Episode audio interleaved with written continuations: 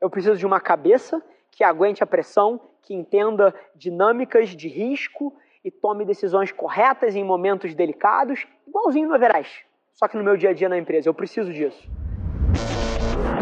Esse é o Nas Trincheiras. Eu digo que o Everest é o meu processo. Todo mundo fala, Rafa, por que o Everest? Por que o Everest? Eu falo, galera, o Everest é o meu processo, o Everest é o meu processo.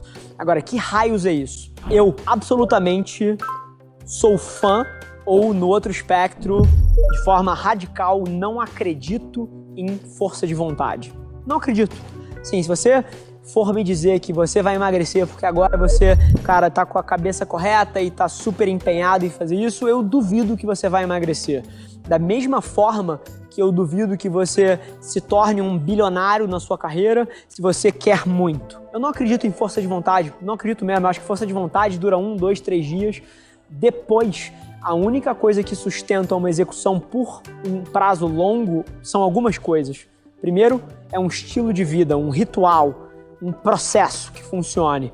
E número dois é um alinhamento de missão sua para com o que você quer fazer com a sua vida. São as duas coisas. Número um, um processo, um ritual. E número dois, um alinhamento muito forte e uma compreensão radical do que você quer para a sua vida.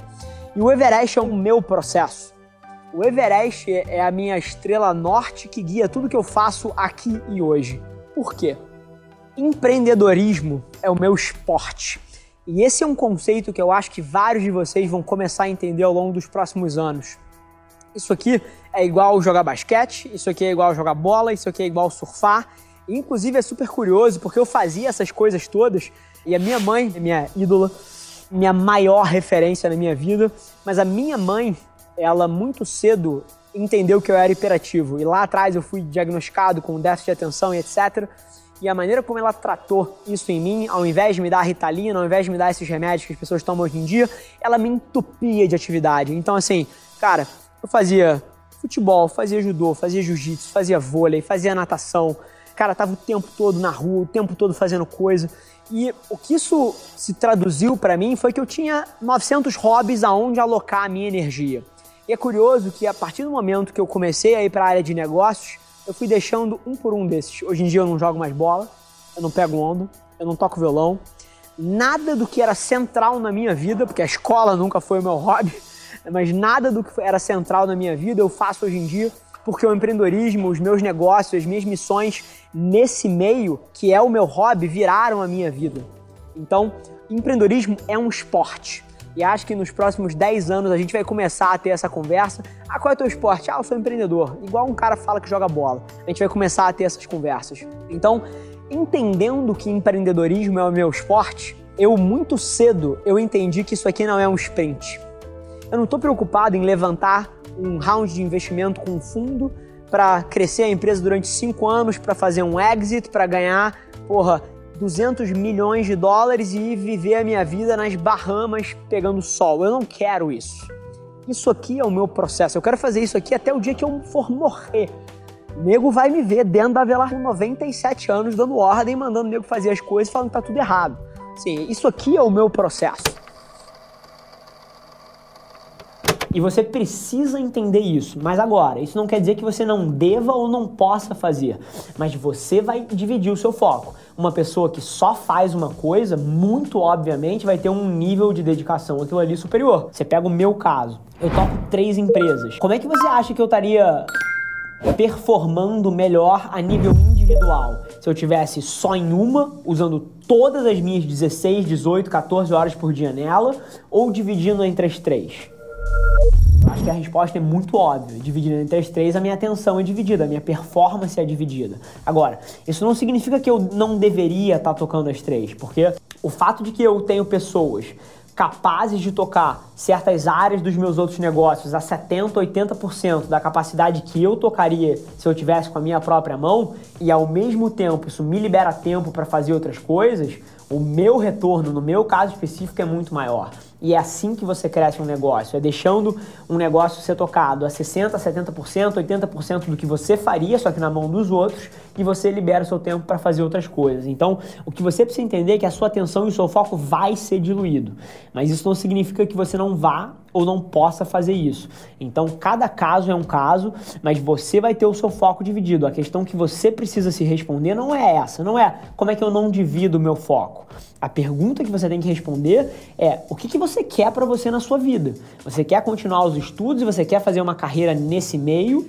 Porque aí, obviamente, focar nisso é melhor. Vender roupa e montar uma loja de roupa não te avança em nada nessa outra jornada ou você tem aspirações empreendedoras e o seu sonho lá dentro era de fato não fazer nada relacionado à biomedicina e você gostaria de ter um e-commerce, gostaria de ser uma influenciadora no espaço de moda, enfim.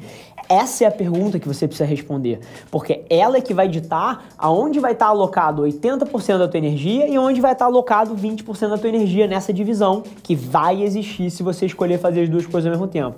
Então a pergunta é outra. A pergunta é você tirar um tempo para responder a pergunta mais difícil, que nesse caso é: o que, que você quer para sua vida? Construir essa loja ou criar uma carreira dentro de biomedicina? A partir daí, fica muito fácil você dividir o seu tempo entre as duas atividades. Então, uma vez que eu entendi isso, eu procurei um ritual que me ajudasse a chegar lá. E dado que eu entendo que isso aqui não é um sprint de 100 metros, isso aqui se parece muito mais com um Ironman do que com uma corrida rápida, eu entendi que a minha cabeça e o meu corpo precisam estar tá funcionando até lá. Eu preciso, com 85 anos, com 90 anos, igual o Warren Buffett, eu quero estar tá fazendo decisões estratégicas sobre negócio e metendo a mão na massa com 90 anos de idade. Então eu preciso que o meu corpo e a minha cabeça estejam funcionando até lá. E como é que o Everest alinha essa porra toda e eu começo a responder a sua pergunta? É porque para escalar o Everest, eu preciso estar com a minha cabeça em altíssimo nível, porque escalar o Everest é um processo muito mais mental do que físico. Então a minha cabeça tem que estar super boa. E número dois, eu preciso estar com um corpo que aguente o tranco. Porque para empreender, eu preciso das mesmas duas coisas. Eu preciso de uma cabeça que aguente a pressão, que entenda dinâmicas de risco e tome decisões corretas em momentos delicados, igualzinho no Everest, só que no meu dia a dia na empresa. Eu preciso disso. E eu preciso ter um corpo que aguente o ritmo de trabalhar sete dias por semana durante 14 horas por dia e 16 horas por dia e às vezes ter que vir à noite. Eu preciso de um corpo que seja saudável o suficiente para aguentar essa porradaria. E é assim que o Everest me alinha. Esse foi mais um episódio da nossa experiência em áudio e como eu já falei, eu adoraria saber que você está gostando do que a gente está compartilhando por aqui. Então não esquece, se você está tirando valor desse conteúdo, ia significar o mundo para mim, que você tirasse um print da sua tela, postasse no Stories me marcando e aproveita para ir na sua plataforma favorita também e deixar um rating de cinco estrelas e um comentário lá, ajudando a gente a construir essa comunidade tão vibrante que move o Brasil para frente através do empreendedorismo e que fala desse Brasil que dá certo. É um prazer ter vocês comigo e a gente se vê no próximo episódio do podcast.